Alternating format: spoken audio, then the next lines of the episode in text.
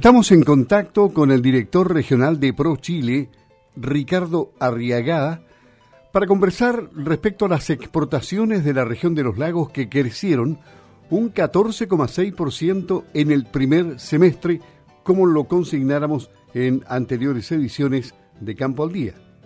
Los envíos de bienes no cobre a Estados Unidos alcanzaron los 993 millones de dólares, lo que significa una participación de 37,46% del total regional, un crecimiento del 14,6% en los primeros seis meses del año y lo que consolida a dicho mercado como el principal destino para los productos no cobre de los lagos.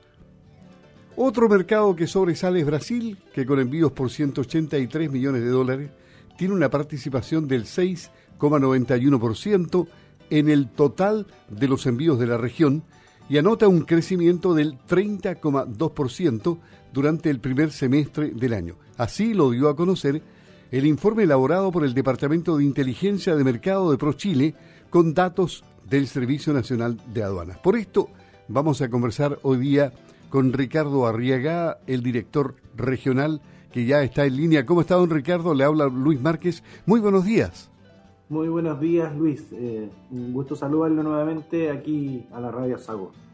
Bueno, entremos en detalle respecto a lo que significa este crecimiento del 14,6% en el primer semestre. No sé, hagamos comparaciones de lo que ocurría otros años, pareciera que la región no ha sido afectada por la pandemia, ¿no? No, la verdad sí fue afectada durante el 2020. Nosotros el año pasado tuvimos una caída en torno al 9% en, en términos de exportación y eso se debió eh, principalmente a la contracción que tuvieron varios, varios de los mercados, en que al igual que Chile, eh, todo lo que es la, línea Oreca, que es hoteles, restaurantes y casinos, se vieron afectados con esto de la pandemia que no podían eh, operar con normalidad. Así que tuvimos una caída de un 9% y, y eso se explica por, por, por, la situación de uno de los efectos de, la pandemia. Eh, y por eso esta noticia eh, viene también de que estamos recuperando nuestras exportaciones y que mercados como Estados Unidos, que es nuestro principal mercado de destino en nuestras exportaciones, nuestro primer socio comercial es Estados Unidos. Y con ellos crecimos un 14,6, casi llegando a los mil millones, lo cual es muy bueno porque es un mercado que eh tiene una relevancia importante para, para nuestra región. Y, en, tercer lugar está Brasil, que también empezó a recuperar. El año pasado Brasil los precios cayeron, estoy hablando de productos del mar prácticamente, cayeron casi entre un 30 y un 40%. Entonces, eh, que hoy esté empezando a dar noticias de un crecimiento en 30.2, 30 no solamente está eh, eh, hablando de volumen, sino también una recuperación en el precio. Y eso es tremendamente positivo para nuestra región, por lo menos dos de los cinco principales mercados donde estamos exportando ya están reflejando eh, buenos resultados. Japón también, pero no en la cantidad como se expresa Estados Unidos y Brasil. Así que es una buena señal, una buena señal de recuperación. En el primer semestre ya, ya estamos con, con, con, con colores azules y esperemos que terminamos el año que todo marcha normal, eh, recuperando lo, lo, lo, lo, que tuvimos de pérdida en 2020. Aquí eh, la gran potencialidad está en la salmonicultura. Así es, acá la acuicultura es, eh, es lo principal, eh, prácticamente el, el, el, 90, un poco más, 91% de nuestras exportaciones son eh, relacionadas con salmón y trucha. El segundo sector que también es centro de productos del mar es mejillones, y en mejillones también ahí hay, hay, hay mejores noticias todavía. Si salmones eh, tenían solamente un crecimiento de un 1.2, lo que reflejó mejillones este año, que el año pasado ya había crecido, es un 13.6 y otro, otro producto de la región que también está empezando a aumentar sus exportaciones es el jurel, que también aumentó casi en un 90%. Y, y claro, y pasando a la, a la silvo, eh, al sector silvo agropecuario, eh, me gustaría que entráramos en detalle cómo está este sector, cómo, cómo se ha mantenido, cómo ha crecido, cuánto se ha exportado de este sector. Sí, Sí, en, en, el sector silvoagropecuario hay, hay, hay resultados diferentes, eh, disímiles. Eh, si bien es cierto, el año pasado precisamente eh, fue el sector silvoagropecuario quien hizo que esta caída del 9% no fuera tanto porque aumentamos mucho en lo que fue exportación de carne durante el 2020, en exportaciones de algunos eh, frutas también tuvimos un aumento Eh, leche fue muy sutil el aumento, muy, muy, estoy muy cercano al 1, al 2%, cifras muy, muy, muy moderadas, pero fueron muy, muy positivas. Y en el sector lácteo hay una, hay una situación especial. El, el, consumo interno del país aumentó y por ende eh, todos los demás países también empezaron a, generar un mayor consumo. Esto de la pandemia, esto de estar en casa, significó un mayor consumo de productos lácteos, lo cual es bueno en general para este sector que, eh, si bien es cierto, eh, recuperó, recuperó un poco el precio durante el 2020 y eh, en sus exportaciones por lo menos fueron cifras azules del 2020. En carnes el año pasado aumentamos en un torno a un 45%, fue bastante bueno, pero así como bajamos este año tuvimos un pequeño problema con China que ya, ya está resuelto y por ende en lo que es el sector carnes tenemos una caída de un 39%, que yo creo que lo vamos a revertir en, en el transcurso de este segundo semestre. Es decir, eh, no son tan buenas las noticias en este sector, pero la perspectiva a futuro se podría mejorar entonces. No, no, no. Hay sectores que, por ejemplo, han crecido bastante. Por ejemplo, lo que es fruta fresca, se creció, creció en un 118% este primer semestre. Y eso lo, refleja lo que son los arándanos principalmente, que crecieron un 96%. En semillas, otros los productos de la región, crecieron en un 86% este primer semestre y eso lo explica las exportaciones de semilla de maíz y semilla de papa principalmente.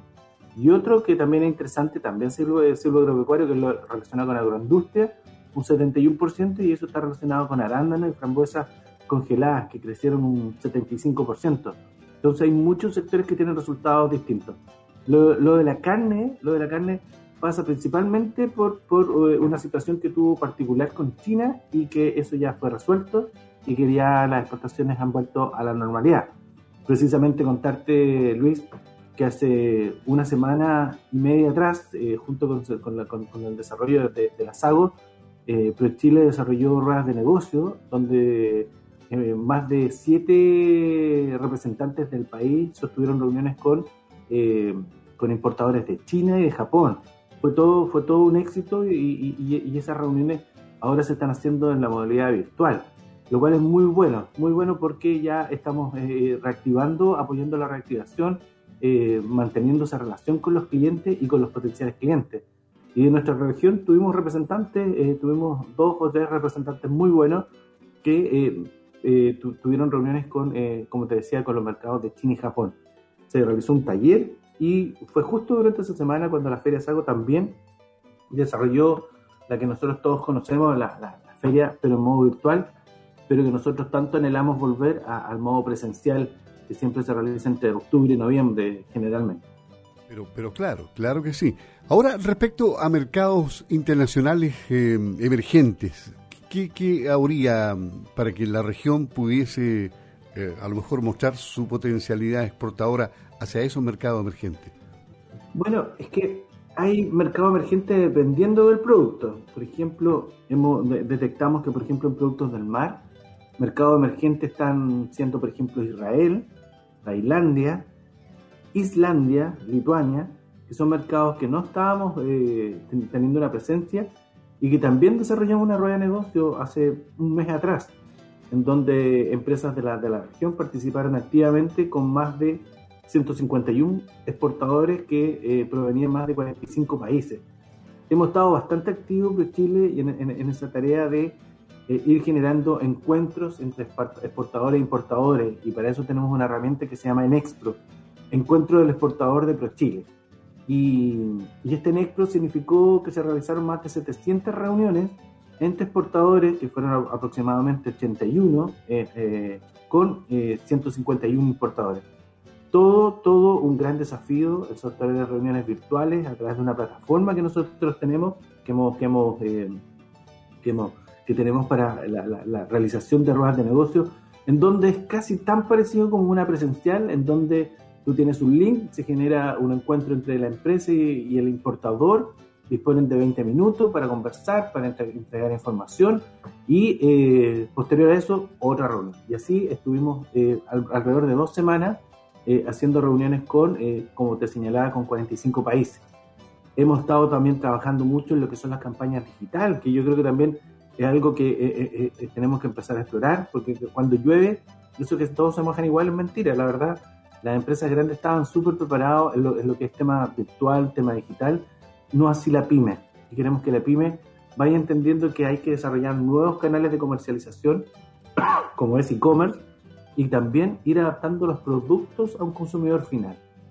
Quienes han, ante la pandemia han logrado sortear esta, esta, esta situación son aquellos que han logrado adaptar su negocio a diferentes canales de comercialización, no solamente el presencial, el, tener la tienda y el cliente venga, sino también ser un poquito más activo y ver estas opciones de, marketing digital, de ir eh, promocionando el producto a través de, plataformas virtuales y estar en plataformas de e-commerce como que sea Amazon, eBay o alguna otra, Mercado Libre, en que donde se pueda ir generando negocio. Pero pensando en, exportaciones, hemos estado eh, apoyando fuertemente en estos conceptos y eh, hemos desarrollado estas pruebas de negocio, hemos estado tratando de que nuestras empresas entiendan y comprendan que también hay otras vías de, generar nuevos negocios. Y creo que nos ha ido bien porque ya estamos logrando, por lo menos estamos teniendo sintonía con varios sectores que lo han visto así, que es una, forma de ir eh, considerando el e-commerce llegó para quedarse y hoy más que nunca mucha gente ya está empezando a usar esta, esta forma de, comprar en Chile y en el mundo. Ricardo Arriagada, director regional de Pro Chile, conversando con Campo al Día. Esperemos, don Ricardo, que las perspectivas para el resto del año sean buenas para la región y ya estaremos conversando nuevamente de cifras. Pues muchas gracias por haber hablado con Campo al Día. Que tenga una buena jornada. Muy buenos días a todos y, por supuesto, ahí estaremos. Ok, adiós. Música